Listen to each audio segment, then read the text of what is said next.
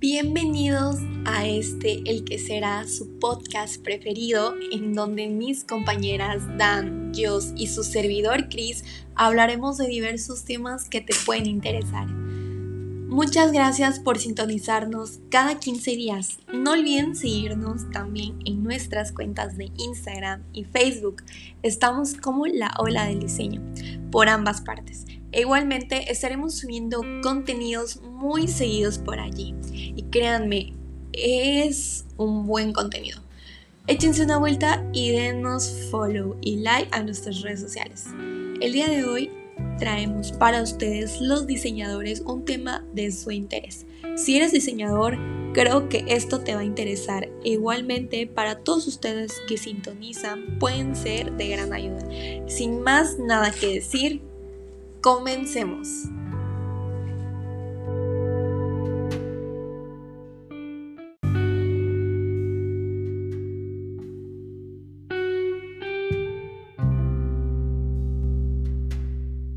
Hola, muy buenos días. Mi nombre es Dan y yo daré inicio a este nuevo capítulo. Bueno, chicas, ¿ustedes saben qué es el discurso? Una vez sabiendo esto, debemos aceptar que es necesario para el diseño.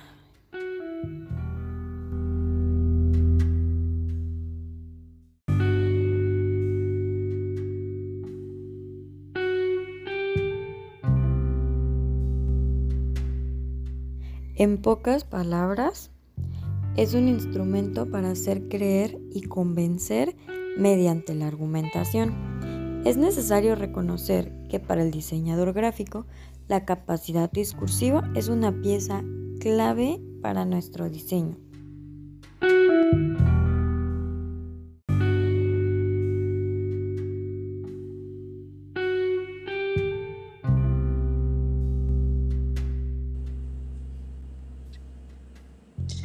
Pero bueno, ¿qué relación existe con el diseño gráfico?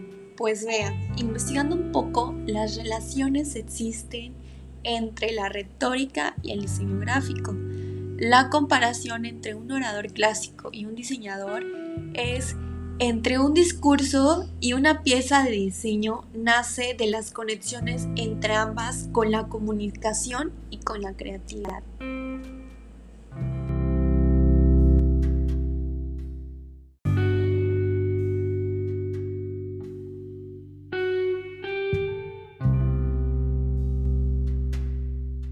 Bueno, el discurso dentro del diseño gráfico es muy importante, ya que algunos autores mencionan que el discurso es una organización que va más allá de la frase y que es una forma de acción. Esto nos da a entender que el diseño gráfico es una práctica discursiva orientada hacia la acción comunicativa que pretende modificar una situación en el público al que va destinado el discurso visual.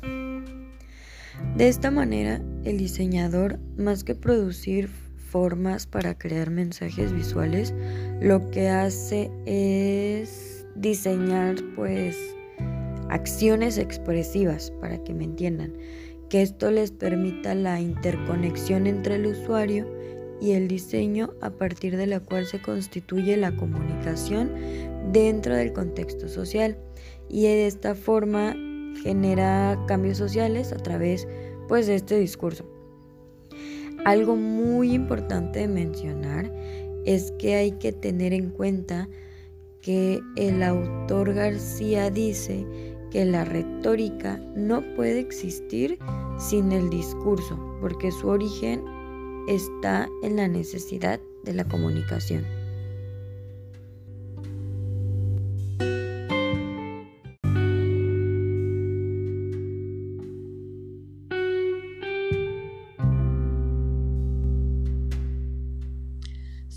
Autores alrededor del mundo que defienden que la retórica está presente en todas las esferas de nuestra vida cotidiana.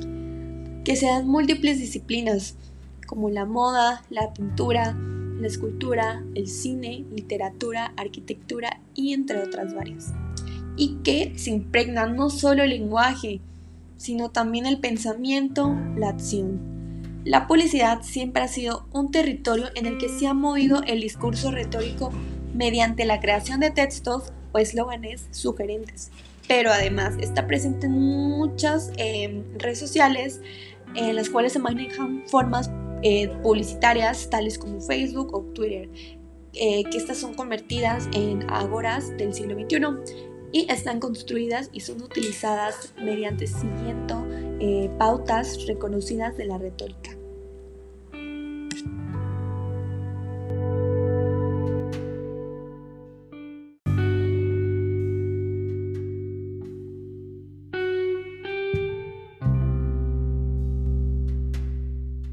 Dicho de otro modo, el diseño gráfico es una construcción retórica, chicas.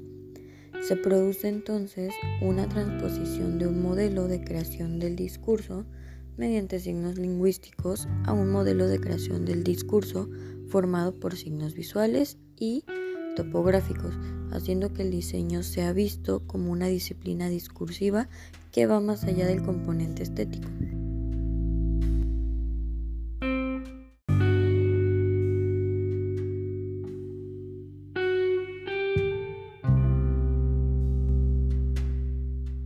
Entonces, un diseño es algo más allá que un conjunto de signos como imágenes y textos.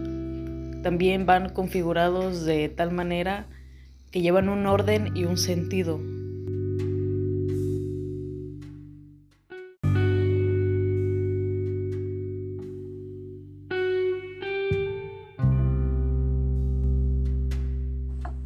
Oui, Boncipié fue uno de los primeros en vislumbrar lo que la retórica puede aportar al diseño gráfico. Fuertemente influenciado por la corriente de la semiología francesa, afirmaba que un enfoque retórico podía conducir a una comprensión profunda de los fenómenos que un diseñador gráfico afronta en su obra proyectual cotidiana. El autor reconoce en el profesional de la comunicación gráfica la capacidad de influencia en el receptor que tiene un orador ante un auditorio. Por tanto, se podría decir que el diseñador es un retor visual que realiza discursos en los que intervienen componentes verbales y visuales para buscar la persuasión de un público objetivo.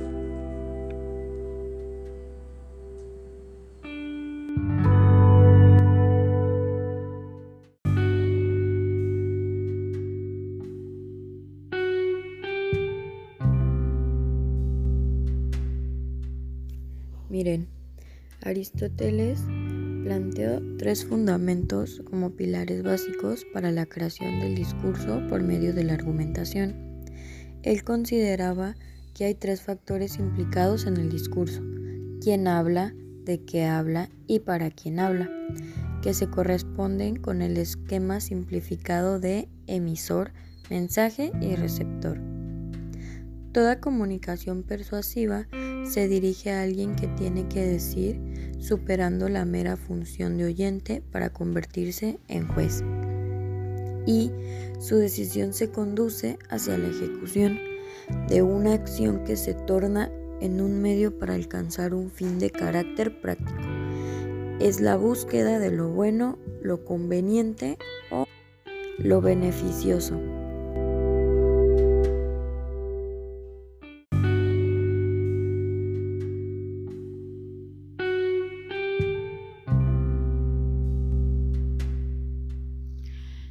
Así que el diseño en sí es una estrategia eh, como para la acción mediante ciertos discursos que configuran un objeto. En este pues se trata de materializarse como una realidad social y bueno pues también se construye una cierta realidad social en este mismo que se va influyendo en ciertos cambios sociales también en conductas y hasta en creencias y juicios también de ahora sí que en este caso serían de ciertos destinatarios tanto en mayor como en menor medida. También como desde la movilización de la audiencia eh, pues ya ahora sí que en este caso se podría ejecutar cierta acción a la educación y bueno, ya que se ejecuta, pues la audiencia ya tiene una cierta respuesta consciente y una distinción de valores, también así como su identificación en su caso.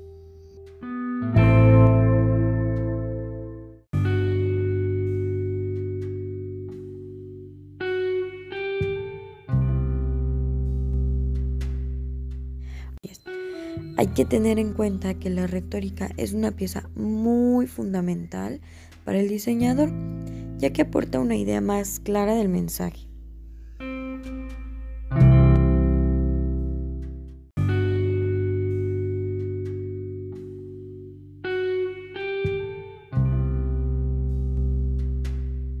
En la retórica existen tres primeras fases que son inventio, dispositio y elocuitio. Eh, bueno, ya que entramos en el tema, explicaré brevemente de qué van cada una de estas primeras fases. La primera, que es inventio, eh, consiste en la búsqueda e investigación para la creatividad. La segunda, que es dispositio, es la ordenación de ciertos elementos para crear un discurso gráfico. Y como por último tenemos el locuitio que es la potenciación expresiva de estos ciertos elementos gráficos.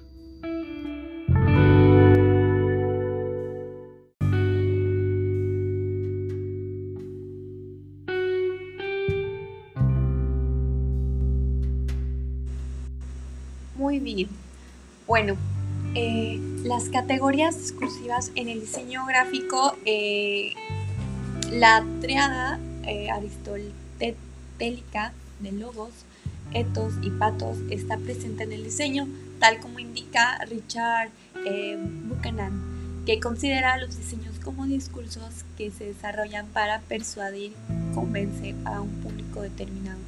Aristóteles planteó estos tres fundamentos como pilares básicos para la creación del discurso por medio de la argumentación. Pero según Francisco Carrera, el estadista está creando un modelo de comunicación que ha sido inspirador de otros, como el paradigma de Laswell, quien dice que, a quién, mediante qué canal y con qué efecto, o la teoría matemática de la comunicación de Shannon y Weaver, en el que una fuente emite un mensaje a través de un transmisor que lo codifica mediante una señal y este llega a un receptor que descodifica la señal para que se pueda ver o escuchar el mensaje. Tenemos en cuenta de que el logos es mediante la comunicación, que es el mensaje o el discurso, ethos, que es el emisor o el orador, patos, que es el receptor y público. Muy bien, también Aristóteles consideraba que hay tres factores implicificados en el discurso. ¿Quién habla? ¿De qué habla? ¿Y para quién habla? Que se corresponde con el esquema simplificador de emisor, mensaje y receptor, respectivamente. Esto se trata de un discurso que pone en juego el juicio y la toma de decisiones por parte del receptor y no es un modelo de comunicación pasivo. Para Aristóteles, toda la comunicación persuasiva se dirige a alguien que tiene que decidir, superando la mera función de oyente para convertirse en juez. Y su decisión se conduce hacia, hacia la ejecución de una acción que se torna en un medio para alcanzar un fin de carácter práctico. Es la búsqueda de lo bueno, lo convenciente y lo beneficioso. El discurso es uno de los géneros que se convierte en un vehículo de liberación y solo se puede decidir sobre un asunto o un hecho que no presenta al menos dos alternativas. Aquello de lo que habla el emisor, es decir, el referente del discurso, tiene una doble función. Por un lado, mediante el discurso del discurso, el orador intentará convencer de qué es lo que está presentando y qué es beneficioso para su auditoría y por otro lado, el oyente interpretará el mensaje para elegir, decidir y hacer las cosas que se le sean convenientes. cambio, el orador pone una escena expectativa y creencias que se aproximan a su auditorio que se convierten en valoraciones por parte del oyente para tomar una decisión y pasar a, a la realización de una acción.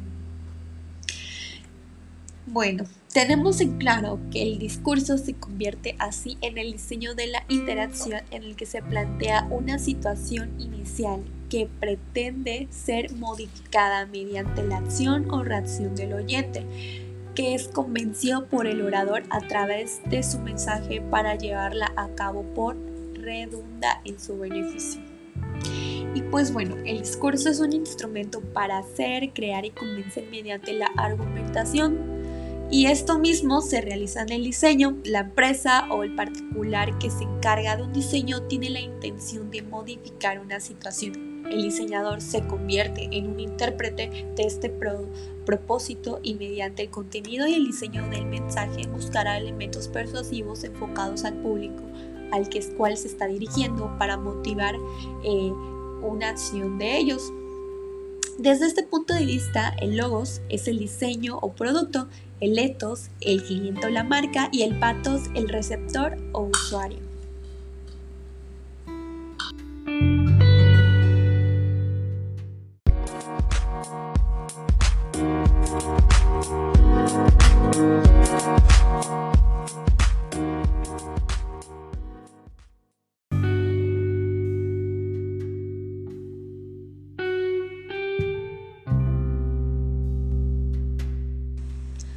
Gracias a todos ustedes por volvernos a sintonizar aquí vía Spotify, en donde nosotras, mucho amor y mucho cariño, realizamos nuestros podcasts con temas de interés relacionados a diseño gráfico o otras áreas que estén relacionadas.